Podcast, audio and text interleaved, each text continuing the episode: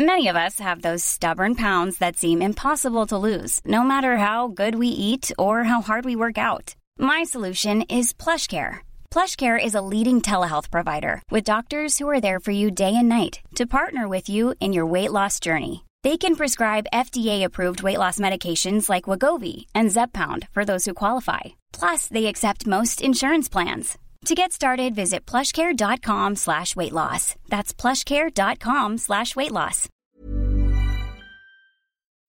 Rock et Folk Radio.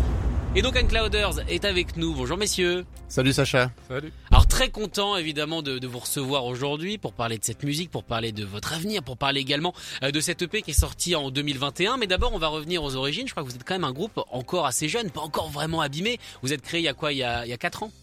Le, le, le projet The Encloders s'est créé vraiment en octobre 2018 pour le coup. Ah bah 4 ans, un peu plus de 4 Ouais, ans. Un peu plus ça. de 4 ans, j'étais pas loin, 2-3 On mois. s'est après. rencontrés, euh, on s'est rencontrés à Lyon avec Florent. Tu l'avais relevé d'ailleurs il, y a- il y a quelques semaines quand tu avais un peu parlé de nous sur les petites annonces pour le coup. C'est Oui. ce qui se fait. euh, c'est pas très courant, j'ai envie de te dire aujourd'hui. Bah si c'est des annonces papier, c'est sûr que ça se fait plus du tout. Si c'est des annonces internet, là forcément on est un peu plus dedans. On n'en était pas là encore, mais en, en effet les annonces internet pour le coup. Et puis bah voilà le projet, le projet est parti de là quoi pour le coup. ouais.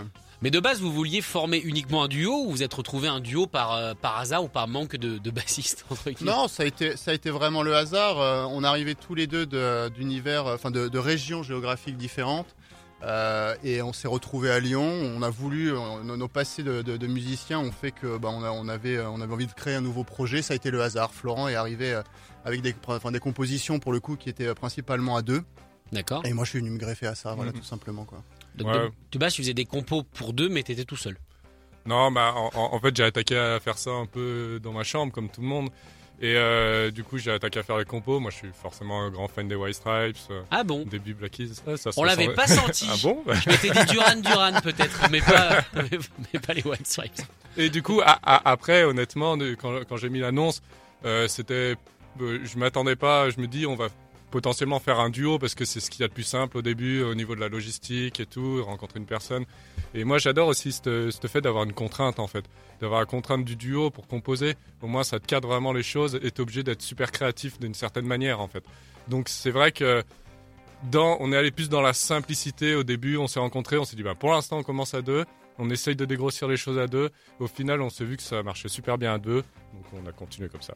Est-ce que c'est dur de monter un groupe euh, quand on se rencontre juste pour monter un groupe entre guillemets quand on n'est pas euh, des potes qui traînent ensemble depuis euh, des années euh, avec une certaine complicité? Est-ce que c'est dur au final de, de se voir que pour le boulot entre guillemets même si c'est pas du boulot? Hmm.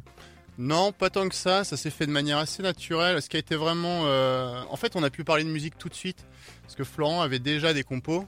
Euh, il me les avait envoyés même avant même qu'on se, qu'on se rencontre. Et finalement, au bout d'une demi-heure, il est arrivé avec, euh, avec deux bières. On a bu un coup et au Ah, bout d'une voilà. demi-heure, on était déjà en train de jouer en fait parce que moi j'avais bossé un petit peu les, les compos de mon côté.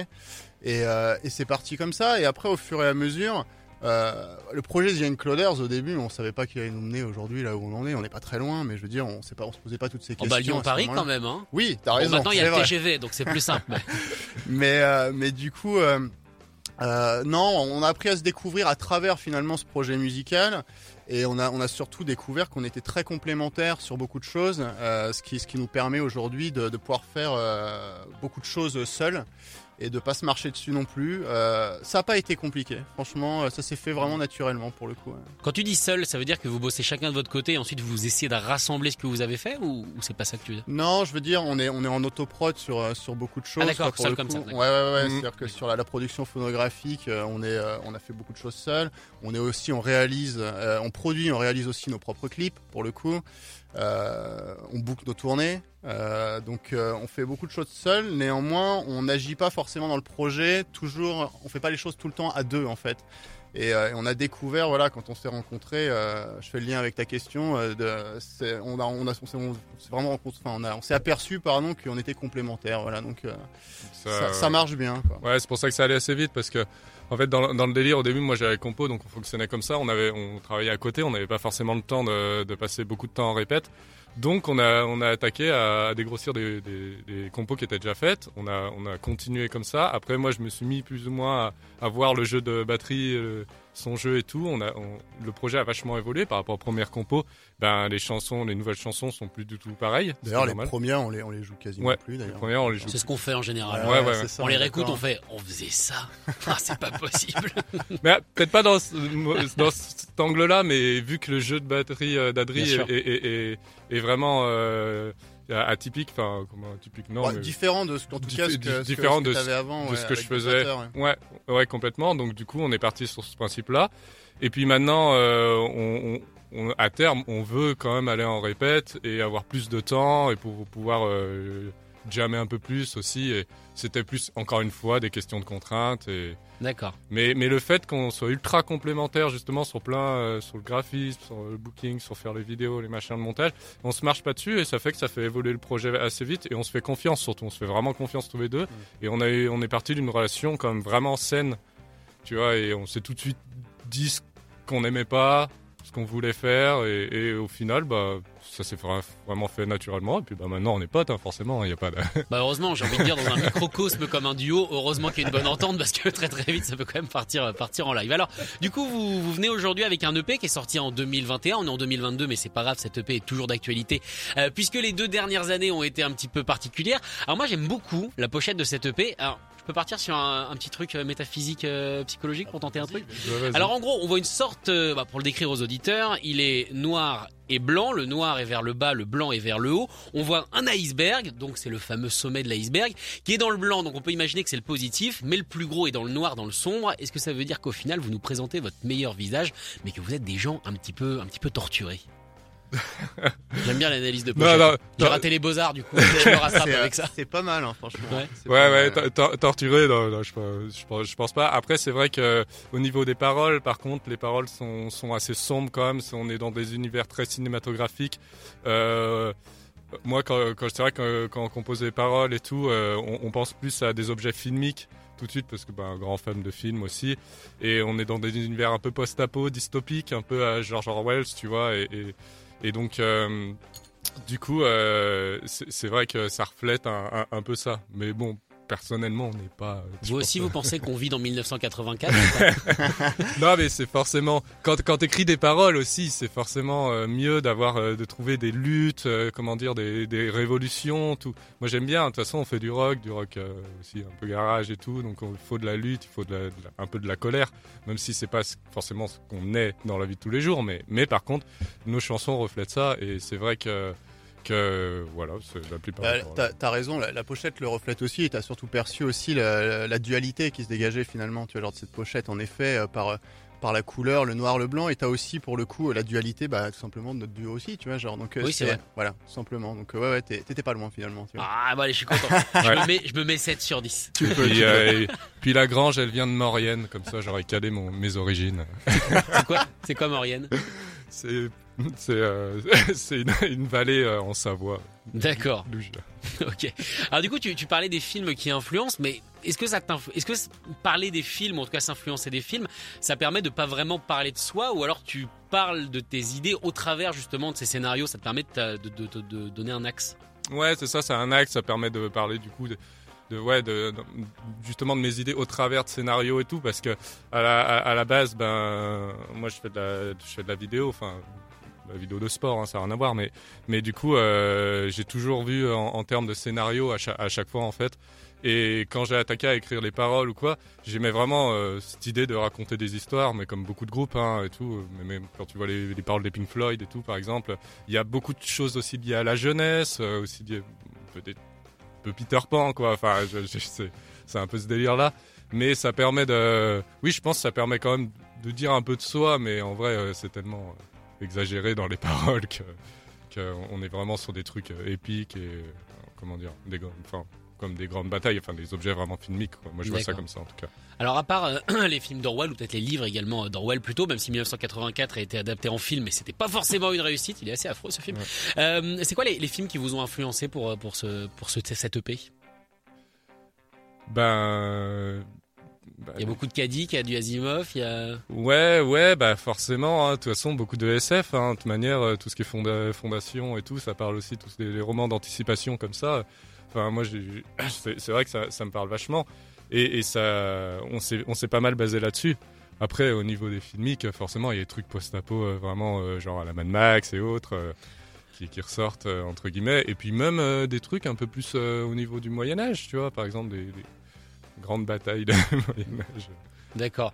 Genre euh, un petit peu euh, Brevard, quoi. Ouais, voilà. Ok, il y a le moment où ils y vont et qu'ensuite ils partent. Mais c'est étonnant parce que d'habitude quand, les groupes s'inspirent euh, des dystopies, quand on s'inspire de la SF, c'est souvent des morceaux entre guillemets euh, assez longs avec euh, beaucoup de couches, avec des nappes, avec des ambiances assez aériennes. Vous, c'est assez direct et c'est vrai que c'est assez rare de traiter la SF avec un son aussi brut.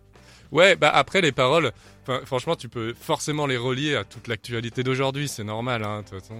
Enfin, on, le sait tous euh, que tu peux forcément relier des points et tout, mais euh, à, la base, moi, quand je te dis, je voyais vraiment euh, quelque chose de filmique et après, ça se transpose dans le présent et chacun peut un peu, euh, du coup, voir, voir un peu ça, bah, co- comment il les interprète, quoi.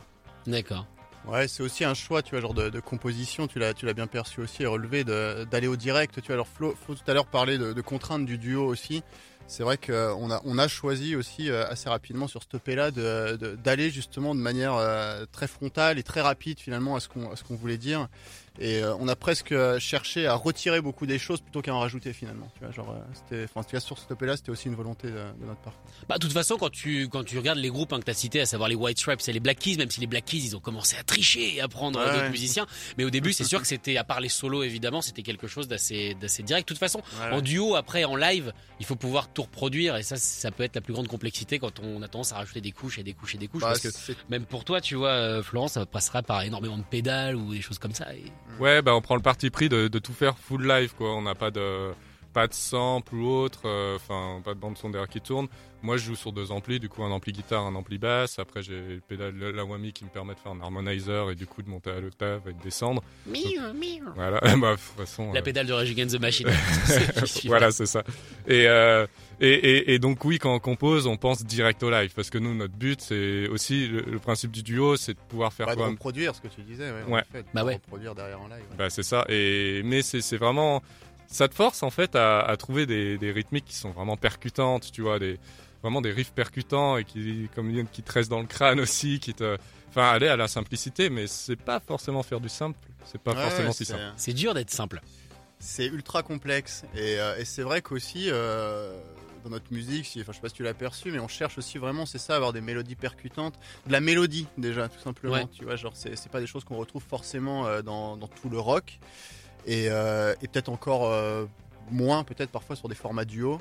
Euh, nous, on, a, fait ce parti pris là, en effet, de- d'essayer d'avoir aussi de la mélodie et, des, riffs bien percutants et qui, en effet, qui sont un peu un truc un peu entêtant de temps en temps. D'accord. Alors comment vous l'avez enregistré cette EP Est-ce que c'est par vous-même On a l'impression que vous avez bien tout faire ensemble? Est-ce que c'est juste vous deux? Alors là, il y a une troisième voire quatrième personne qui est venue s'immiscer un peu dans votre duo. Non, on est, on est rentré, euh, on, on s'est entouré d'un ingé son. D'accord. Euh, on a été en studio euh, pendant 2-3 jours, je crois, pour enregistrer tout ça.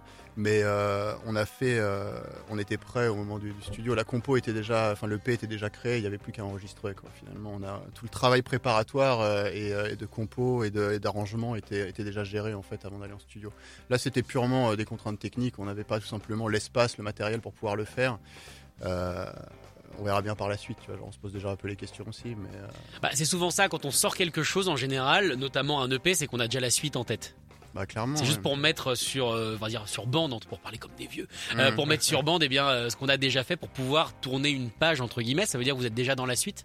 Bah, la suite, euh, quand on a enregistré EP, c'était déjà la tournée. Parce que là, aujourd'hui, euh, quand on a sorti EP, euh, ce qu'on disait tout à l'heure, on, avait déjà cette idée de live. Donc, on a, travaillé aussi notre live. Et, aujourd'hui, là, on est en tournée actuellement. On a l'intention de tourner quasiment sur la totalité de 2022 et 2023. On vous le souhaite. Je nous le souhaite aussi. Merci, Sacha. Espérons qu'il n'y ait pas de problème. Ouais, Ouais. bah, Et, euh, et, euh, et oui, en effet, on pense déjà à la suite.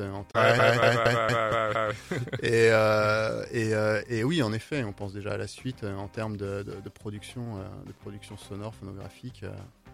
Ouais, bah de toute façon, hein, on n'a pas que 5 morceaux. euh, on- Ah bah j'imagine bien, sinon ça fait des concerts très courts.